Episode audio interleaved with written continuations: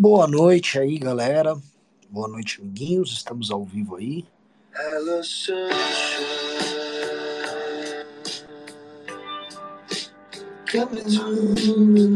Boa noite, amiguinhos e amiguinhas aí que nos acompanham. Quis fazer uma atração musical aqui só para dar uma jubaruba aí. E, pô, primeiro agradecer todo mundo que participou da mobilização na, nesse, nessa disputa toda, tá? Uh, Cadê o meu espelho? Ah, tá aqui. Foi muito, foi muito interessante, aprendemos bastante. Obviamente estamos tristes com o resultado. E quero falar primeiro sobre mobilização e sobre o que seria a pré-temporada da política, tá? É isso que é uma forma interessante, acho que é um exemplo legal da gente usar, tá? Uh, primeiro, né, esclarecer alguns pontos aí, né? Algumas pessoas perguntaram, Renan, mas os placares aí de vocês, ou mesmo daquele Gustavo Gaia, estavam mandando a disputa muito mais próxima. Isso tem duas razões. Né? Se vocês pegarem a live gigantesca, eu fiquei das, lá, das 11 e pouco até. Nós ficamos até as 8 da noite. A gente, por diversos momentos, a gente falou: olha, é, isso tem uma dinâmica. Tá totalmente pau a pau nas declarações abertas de voto e tal. Só que existem as negociações fechadas. Então, logo alguns nomes se movimentem no tabuleiro, eles vão gerar uma reação em cadeia, porque todo mundo vai querer, por exemplo, Pacheco vai ganhar, Pacheco vai ganhar, vai ter uma adesão ao Pacheco, todo mundo vai querer cargos, vai querer as benesses que os demais estão negociando, né?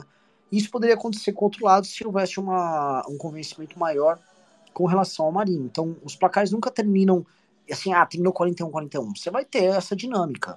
Tipo, ó, o, o fulano de tal, se você for, é, eu vou com você, tá? E tem, essa negociação. Então, muita gente na última hora, e a gente foi narrando hoje, pegou a Dorinha, pegou Correios, o Efraim pegou Correios, o Irajá pegou Codevasf. Então, ó, eles vão deixando as negociações para a última hora e eles vão tomando as decisões. Isso é o primeiro que eu queria falar.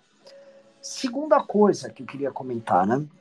Também antes de entrar no tema geral, é, é sobre, assim, essa essa discussão toda que houve dentro do próprio campo da direita independente, e a gente vê um, um desculpa usar esse termo, um marco civilizatório, porque, ah, ah, assim, dentro dessa turma, o MBL basicamente entrou na campanha e demais lideranças, formadores de opinião, não entraram, e eu acho extremamente compreensível, porque o Marinho é um cara que é do campo bolsonarista, inegavelmente, né? Mesmo não sendo de origem bolsonarista. Mas ele ele. Enfim, a gente conhece o histórico dele, a gente já tinha uma relação com ele anterior, a gente sabe que ele é um cara que se adaptou como sobrevivência ao bolsonarismo. E como grupo político, cabia ao MBL ter essa postura, agora não vamos encher o saco de pessoas que não vêm dessa maneira. E na verdade foi muito bacana que foi muito civilizada a discordância disso e bonito em grande medida. E é legal que isso estabelece para dentro um padrão de conduta e de tratamento entre as partes que a gente não vê no bolsonarismo. A gente vê esse Kim Paim e os outros bolsonaristas se matando. Porque o que eles estão fazendo ali é uma, uma. Tudo isso aí é uma briga por espaço entre eles, é uma briga pelo saldo do bolsonarismo, pelo resto do bolsonarismo. Então a, a falta de, de solidariedade mútua e de respeito é a tônica dessa gente. E não esperem que a coisa vá melhorar com o tempo, a coisa só vai piorar. Tá? Agora vamos para a coisa que eu acho que é interessante, que é a analogia que eu, coloco, né? A pré-temporada política. Em grande medida, é, se você pegar uma temporada de futebol ou de Fórmula 1, né, elas se dividem por anos, né? E aquele período entre uma temporada que termina e uma que se, que se inicia é a famosa pré-temporada, em que os times eh, trazem suas contratações, treinam, né? Na Fórmula 1 eles fazem um carro novo, desenvolvem um novo modelo, ah, vou uma concepção nova, vou continuar uma concepção uh, antiga, mas evoluindo ela ponto a ponto, né? E dentro dessa analogia, né, a gente tem que ter assim, a política dá de quatro em quatro anos. Então a gente estava desde o fim do governo Bolsonaro até essa eleição agora, que foi o primeiro marco de ação militante pesada, estava no período de pré-temporada. Então a gente não sabia exatamente, né? E hoje seria, vamos dizer, a primeira corrida do ano na Fórmula 1. Então a gente não sabia exatamente em que pé, assim, estava a nossa militância pós-governo Bolsonaro e início de governo Lula, sabendo que nós somos claramente opositores ao bolsonarismo da direita, né, somos malquistos uh, novistas e outros istas do gênero, né? Temos uma rádio inteira como a Jovem Pan que, assim, tem raiva profunda da gente, né? Enfim, olhando nesse cenário, a gente falou, pô, em que pé nós estamos, né? Se for ter uma corrida de Fórmula 1 agora, onde nós vamos largar? Mesma coisa se fosse fazer uma analogia com o futebol, em que, pô, terminou a temporada europeia, a pessoa tá descansando, técnico tá vindo aí, vamos implementar um modelo novo, eu não sei. E a gente não sabia, né? vou ficar na, da Fórmula 1, que eu gosto mais da analogia, né? Qual é o nosso carro? Sabe que o nosso carro é um carro vencedor? Agora sim, a gente não precisa ganhar o título agora, mas é um carro para disputar as primeiras posições, é um carro que pode surpreender. E na primeira corrida do ano, que foi essa, em que nós iríamos analisar todas as militâncias da esquerda, da bolsonarista, da direita independente, o saldo foi muito bom. Se eu pudesse dizer assim, por mais que a esquerda tenha levado a corrida, é a gente liderou algumas voltas, andamos muito bem, surpreendeu todo mundo a ponto de falarem, olha, essa equipe aí voltou, hein? Essa equipe tá de volta. Isso foi o comentário geral. É, os caras fizeram carro bom, hein? É, né? Eles sempre fizeram carro bom, eles estavam com jogando ali num negócio complicado, e é verdade, a gente tava andando basicamente numa, numa temporada anterior, os quatro anos de Bolsonaro, sendo oposição dentro do próprio campo. Isso cobra um preço gigantesco, especialmente num país muito imaturo em termos políticos, que gosta de aderir, que gosta de cultuar a personalidade. Então, para a gente foi. Uh, foram quatro anos de aprendizado. E nesses quatro anos de aprendizado, a gente solidificou demais a militância. Muitos de vocês aqui são militantes nossos. E, pô, sabe, essa foi a primeira vez que vocês puderam trazer, assim, uma ação efetiva contra um governo petista, novamente, né? E foi um trabalho sensacional. Vocês estão absolutamente de parabéns. Teve gente que trabalhou muito bem no bolsonarismo, sim, tá? A organização lá do tal do Gustavo Gayer fez um trabalho de militância, lançou o próprio site e tal. Houve trabalho. Não estou julgando aqui o caráter e outras coisas do cara, não nem é meu objetivo. Estou falando aqui apenas que há caras como ele que produzem. Né? Uh, nomes ali, aqueles clássicos Fiusas e Constantinos, essa turma toda, produzindo nada, demonstrando que eles viviam basicamente de criar polêmicas vazias envolvendo golpes de Estado e idolatrias ao Bolsonaro. É, o bolsonarismo mainstream, ele simplesmente não sabia o que fazer, então o Bolsonaro mesmo, ele faz uma lave com o Marinho que depois nós vimos mais atrapalhou do que ajudou. É, a Michele Bolsonaro vai acompanhada da, da, moça que fazia rachadinha no cartão corporativo. Vão as duas parecidas lá pro Senado para querer ficar aparecendo, que é uma coisa ridícula para tentar protagonismo o tempo todo, a todo custo, de uma forma constrangedora. Né? É, Eduardo Bolsonaro fica lá com aquela mãozinha ridícula dele, lá, aquela, aquele ato ridículo, bobo, que não ia lugar, lugar nenhum na Câmara. Uh, Kim Paim, basicamente cão de guarda do bolsonarismo uh, web, tentando atacar todo mundo que estava trabalhando. Uh, outro, outra ala do bolsonarismo, Partido Novo, não fez nada. Né? Enfim, quis demonstrar virtude lá com o lançamento de candidatura do Marcel. Uh, que mais? Basicamente isso. E outros bolsonaristas são mais preocupados em tocar a própria vida e barra ou sobreviver. Né? Então, uh, não sei, não sei honestamente dizer para vocês se uh, o, o que, que, carros e que equipes se destacaram. Outra coisa que foi muito bom, né? então assim, eu diria o seguinte, aquele Gustavo Gaia é um cara organizado deles, pode se destacar ao longo do mandato dele sim. Uh, outro nome interessante, né? Uh, dentro da esquerda, a gente não viu coisas acontecendo. A Choquei tentou fazer uma mobilização, mas foi uma mobilização muito flopada, mostrando que esses caras só conseguem operar em coisas assim, ah, xingue o Bolsonaro de fascista. Ah, beleza. Aí vai lá e xinga. Ah, não, não. É, amo o Lula. Ah, vivo o Lula. Olha, você gosta da Juliette, tá? Que é um público fã de BBB. E aí essas discussões, tipo assim, Pacheco, presidente do Senado, já se torna muito árida para essas pessoas. Elas mal, mal, sabem que é um Senado. Então, ficar mobilizando essa galera é, de página de fofoca tem seus limites, e os limites foram testados ali. Mesma coisa o Felipe Neto, ele tem muito like lá, fazendo aqueles comentários, atacando é, como ele fez o Alessandro Vieira, mas isso chega num determinado limite. Né? É, depois do like lá, do, né, da cancelada que ele tenta dar no Twitter, no, as corujitas não vão inundar e-mails e caixas de mensagem, nada, não fazem.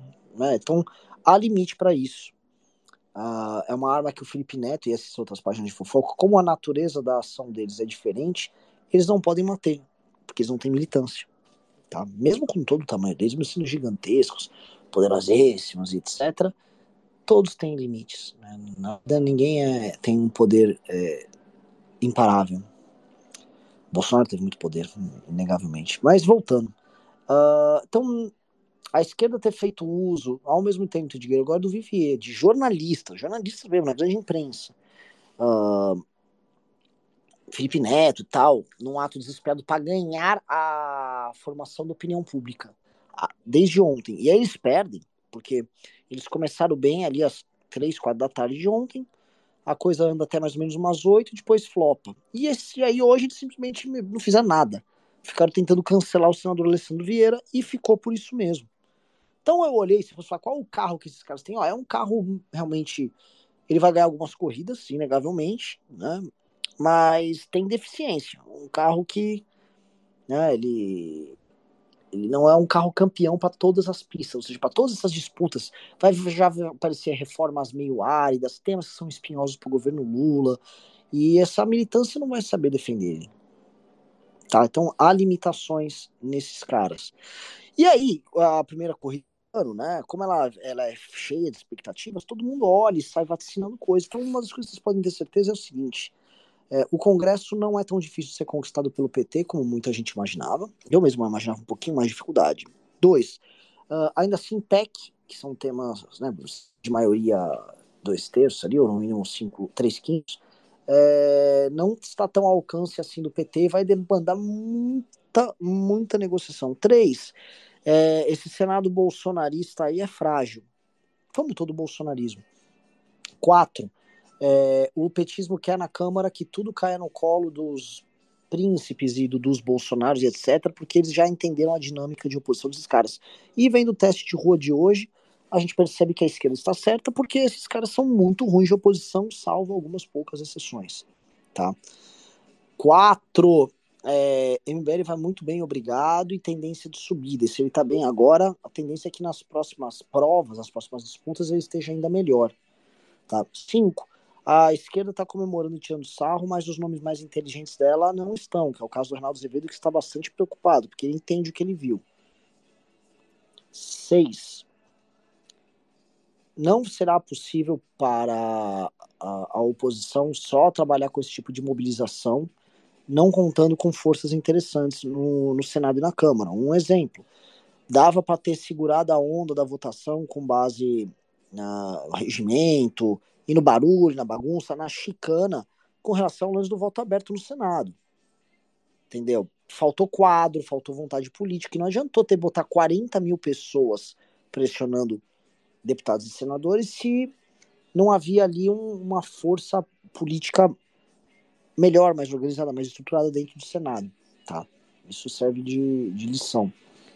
Sétima lição. Ó, eu tô falando essas coisas, parece que eu tô lendo, assim, eu anotei, eu simplesmente estou tirando da minha cabeça aqui as lições. Tô, tá, é o que eu tô vendo que eu aprendi e eu vou jogando aqui, tá?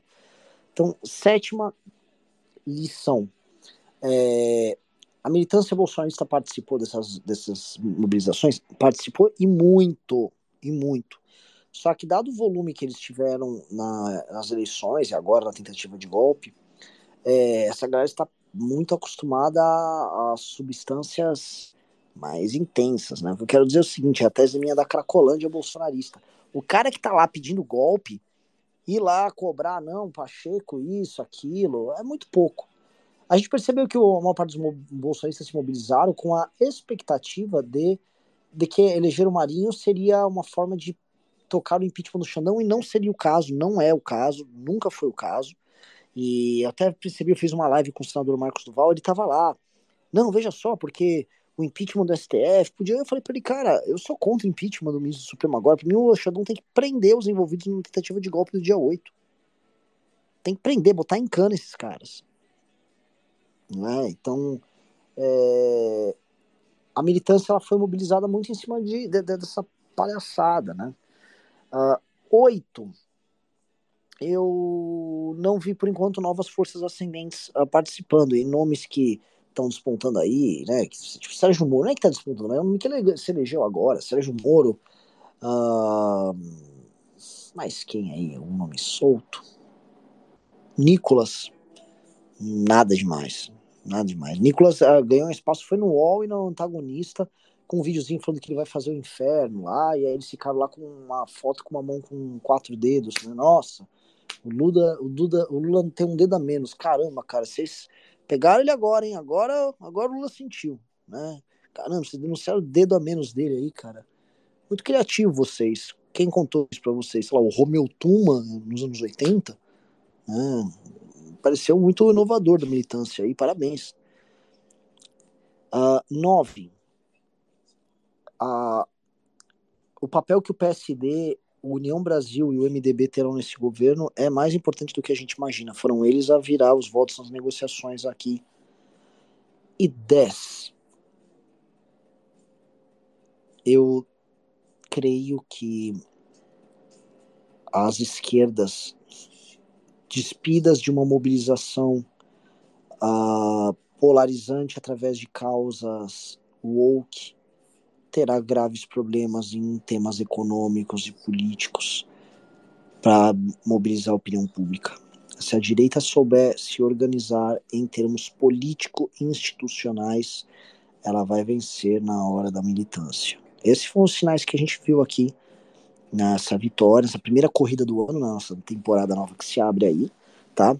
É, para todo mundo que é do MBL, que acompanha as coisas com o MBL, foi um desempenho muito animador. Nós saímos vencedores, tá? Então vocês têm que estar felizes, têm que estar orgulhosos do trabalho de vocês. Uma, muito mesmo, tá? A gente saiu vencedor. Não, nada morreu, nada acabou. Tem muita gente sendo fatalista. Pelo contrário, a coisa só está começando. Estamos tirando um baita aprendizado. Não caiam, não incorram no chororô de perdedor de outros. Quem está perdendo em sequência aí é o bolsonarismo. E por mais que nós estamos sempre perdendo nas batalhas que a gente entra, a gente perde, mas sai maior. Perde, sai maior, porque a gente perde e aprende a gente perde e nosso desempenho melhora, a gente perde e a gente uh, ganha tamanho. Então eu tô muito, muito feliz, honestamente, eu tô muito feliz com o nosso desempenho, tá? E a próxima vai ser ainda maior. Obrigado para todo mundo e vamos que vamos, amanhã estamos aí. E agora é hora de mimir, tá? Ou nanar aí, como vocês preferem dizer, tá? E. Enfim, deixa eu ver se tem mais alguma coisa aí. Ah, não, acho que não tem. Sabe que eu respondo perguntas aí? Que a última vez que eu abri para responder perguntas, às vezes as pessoas falavam demais e eu mesmo me entediava. É, não precisa de discurso, assim. É pergunta, faz uma pergunta e eu respondo, mas muito discurso é, é, é, é bem chato, assim, honestamente é, é chato pra chuchu. Um tal, o Danilo Presidente mandou aqui, ele quer falar. Você pode mandar uma pergunta e Acho que só ele quer, né? Não, nem ele. Ele sumiu. Pô, que pena. Tá bom então, galera. Uh, é isso. Obrigado aí. Um abração para vocês. Boa noite. E valeu.